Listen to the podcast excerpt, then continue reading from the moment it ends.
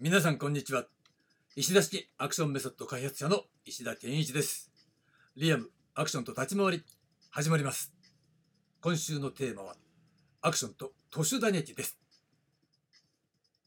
はいということで、えー、後半戦に入ってきたわけなんですが昨日は点を中心に円を描くっていうことで、まあ、直線軌道の殴り方のね特徴そういったものをお伝えしました。でまあここまでっていうのは、えー、主にね殴るっていうねその具体的な技術性に関する、まあ、特徴的な話だったわけなんですが今日のテーマは「打てと解釈」ということで、えー、そのね具体的な殴るっていうフォーム以外のところに考え方を、ね、広めて、えー、そこが重要なんだよというところをお伝えしたいと思います。なんでかっていうとやっぱりさ最初に言ったように、えー、殴るっていうことが実は、えー、殴るっていうねその打撃単なるパンチっていうねものだけで成立してるわけじゃないしそこで終わってもダメなんだよね。うんだからなんでその殴りのフォーム殴りを見れば、えー、その人の表現の完成度がわかるかっていうとそういうさまざまな、え動きといわばコネクトしてるのね。つながってるの、うん、殴りを中心にありとあらゆる方向に表現っていうのが広がっていく可能性っていうのがあるんだよ。だから殴りだけしか技できません。だけどそのあらゆるバリエーションを、えー、仮にだよ。身につけてる、うん、練習して身につけてる人がいたとしたらまあその人は多分うまいと思うんだわ表現力としてはね OK だと思うの。いやでも後ろ回し蹴りができないんですとか上段蹴りができないんですって言ってもまあその人なりの振り付けを構築してあげればいいわけだからね、えー、そういった形で魅力を発揮することができると思うんですよ。うん、そのぐらいまあ奥が深いといえば奥が深いので、その奥の深いところをちょっと後半戦でお伝えしていこうというのが今週の趣旨なんですね。で今日のテーマ「受けと解釈」なんですがこれはねある練習動画っていうのをたまたま見る機会があってまあ見ちゃったわけねだってそのタイムラインで流れてきたら自動再生されちゃうからさそうした時にあれもうこれはもう根本的にダメだわって見た瞬間に、えー、分かっちゃったの。なんでですかっていうことになると思うんだけどそれは迎えに行ってるんだよね。それは根本的に間違いなんです。で、迎えに行くってどういうことですかって分かんない人のために解説しておくと、通常ね、主役がドーンと真ん中に構えてる。で、初手目ね、まあどっちでもいい、右からでも左側からでも彼にはわーっとかかってくるわけだよね。そうなった時に、当たり前なんだけど主役は、はってそっちの方に気がついて見たりはするけどさ、その相手の攻撃に対してその場で落ち着いて処理するっていうのが基本なわけだ。でもちろんそれ以外の処理の仕方っていうのもあるんだけどそれは、えー、今日もしくは明日、えー、話します、処理の仕方はあるんだけど基本は真ん中にデーンって構えてて来たら、えー、受けて殴るとかね避けるとかっていうふうに動いていくわけなんだけれども迎えに行くってのはどういうことつまり主役は、えー、そこに止まってて相手がかかってくるわけだ、ね、主役は止まってる。根絡みがかかってくる。近づいてくる、ね、間合いを詰めてくるっていう意味ね。それに対して迎えに行くっていうのは主役が絡みの方に向かってっちゃう。状態ね。だから右から来たら右に一歩前進してから殴る。その今度左から来たら左に一歩前進して殴る。みたいなそういう動き？これ迎えに行くっていうふうにまあ私は今表現したんだけどね。迎えに行っちゃダメでしょっていうことなわけだそれも立ち回りのその根本が間違ってる、うん、それは解釈が間違っているからっていうことなんですよ。でもちろん間違ってるだけじゃなくてそれ以前に解釈という概念がないんだろうなということなんだな。でなんでそんなこと言うの？って言うとそれは迎えに行くっていう動作がもうステップ化しちゃってるのその人の中では。ステップみたいにして前に出て受ける前に出て受けるみたいなねっていう風にステップになっちゃってるからそこでリズム取ってるんだだそれはもう癖でしょ。うん。癖だからおそらく何やってもそうなっちゃってるんだろうなというふうに思うわけね。それは致命的だなということで誰か教えてあげないともうそれずっとやりっぱなしなんじゃないかなっていうふうに思うわけね。でもうとにかくさ一番最初出だしだから最初からそれやったらもうアウトなんだってっていうこと。つまりじゃあそれが表現効果としてどういうふうにマイナスに現れるのっていうと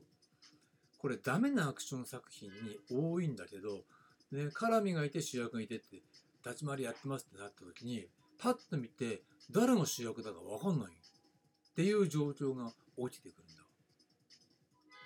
それはみんな動いちゃってるから。そうなった時にさやっぱり主役は動かない。周りが動くっていうのが基本中の基本。でどっしり構えてる。だからあこの人は主役なんだなって見ればわかる、ね、でその人が動きをコントロールしてるから、まあ、みんなでバーって動いてたと。してもその人がピタッと何らかの形でね止まって間を取ったとしたら周りもパッと止まるっていうさ。そういう動きであこの人主役なんだなって見れば分かるのが普通なんだけどそういったことを全く考えられていない振り付け表現っていうのは主役が動いちゃってるから誰が主役だか分かんなくなっちゃうってことは多々ありますよ。だから1週間か2週間前のねエントリーの中でなんか時代劇の話をちょっとしたと思うんだけどあの作品なんかもまさしくそうだとね。あれこれ誰主役みたいな感じ。みんな動いちゃってるから。でそこをきちんとまあいやこれリアルにやってるんですって言うのかもしれないけどリアルにやっていても、えー、そこだけは分かるように表現しないとそれは表現してる側が分かってねえなこいつら。っていうふうに、えー、理解されてしまうんだけどねって思うのね。私なんかそのさ誰が、えー、立石やってんだよって見れば分かるわけじゃない。でそこね名前見たらダメだこいつらだと。だから分かっちゃうのね。うんまあ、そんなこともあるわけなんです。だから迎えに行くっていうねのはやっ一番やっちゃいけないの。ね。で本当に無意識でやっちゃってるからそれ癖だから直すの難しいんじゃないかなと思いますよ。じゃあどうすればいいのっていうとだから立ち回りというのは最初から解釈っていう概念を導入しないとダメなんです。だけどこの解釈ってさやってる人いねえんじゃないかなと思うのね。というのも私はねこの解釈っていうのはあの教わった覚えがないんだ直接は。ただなんとなくやっぱさそれは一流の立石さんとかと仕事をしてるからさあと練習もしてるわけだからなんかいろいろやっていく中で自分の中ではなんかその辺りを掴んだんだよね。で解釈っていう言葉も自分で当てたでもひょっとしたら誰かが言ってたのが記憶に残っているのかもしれないけどね、うん、もしくは異分野のえー、なんだろうな身体表現の本とかを読んでてそういうくだりがあってそういったものがなんか頭の中でこう結びついてね、えー、出てきたのかもしれないけどいずれにしろこの解釈っていうのは、うん、あまり人には教わらないけど実は重要で上手い人は絶対にやってるんだろうなって思う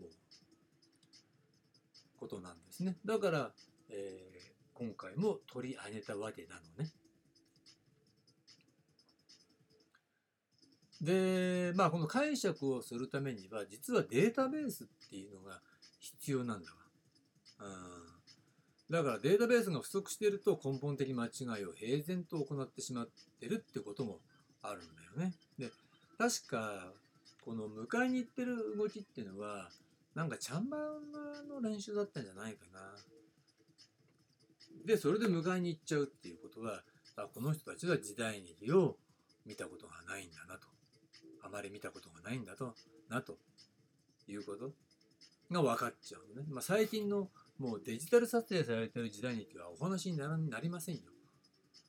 だけどさ東映の時代劇 YouTube でね毎週バンバンバンバンいい作品やってるんだからもういっぱい見りゃいいんだよねだけどそれやんないっていうのはさ、まあ、やる気がないのかなとしか思えませんいずれにしろデータベースが、えー、必要であることは間違いないよね。それは何事もそうなんだけどさどの分野もね。でまあもっと言えばひょっとしたら格闘技とか武道に対するデータベースも必要なんだよね。最低限のデータベースは。だからそれは習うっていうことじゃなくてね知識レベルでいいんで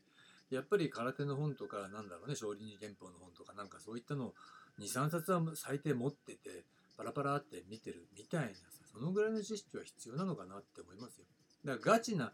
オタクな知識っていうのはあまり必要ないんだけどね。いずれにしろそうやってデータベースっていうのは増やしていけばいくほど、えー、アクション表示が豊かになることは間違いないんだよね。で、この解釈についてなんだけど、例えば殴りの話にね、えー、結びつけると、殴りには受けやすい、避けやすい、やられやすい。で、もう一つは見栄えがして分かりやすいっていうね、特徴的な機能があるわけなんだけど、だからといって、ね、安易に受けていいっていうものでもないわけだでそこに解釈が加わるからこそ結果的にね片手で軽々受けるっていう形が成立するというわけなんだよね。で実際はそこで省略されている動きがある。ね、そこの、ね、省略されている動きっていうものが解釈というところに関わってくるんだけどそれが、えー、分かる分かんないでやってる人がね実際は、えー、こうなんだけどここを省略してこのように片手で打ててるんだよねっていうことが分かってないと、えー、それは何て言えばいいのかな？同じ片手で軽々受けるっていうことでもその積み重ねによって全然、えー、違ってくる。表現全体が違ってくるっていうそういう操作操作上の効果があるし、えー、それがなんだろう舞台表現から映像まで、えー、的確に対応できる、えー、子供賞でも、えー、香港アクションでも的確に対応できるっていうところの、えー、違いになって現れるわけなんだね。うん、というのが、えー、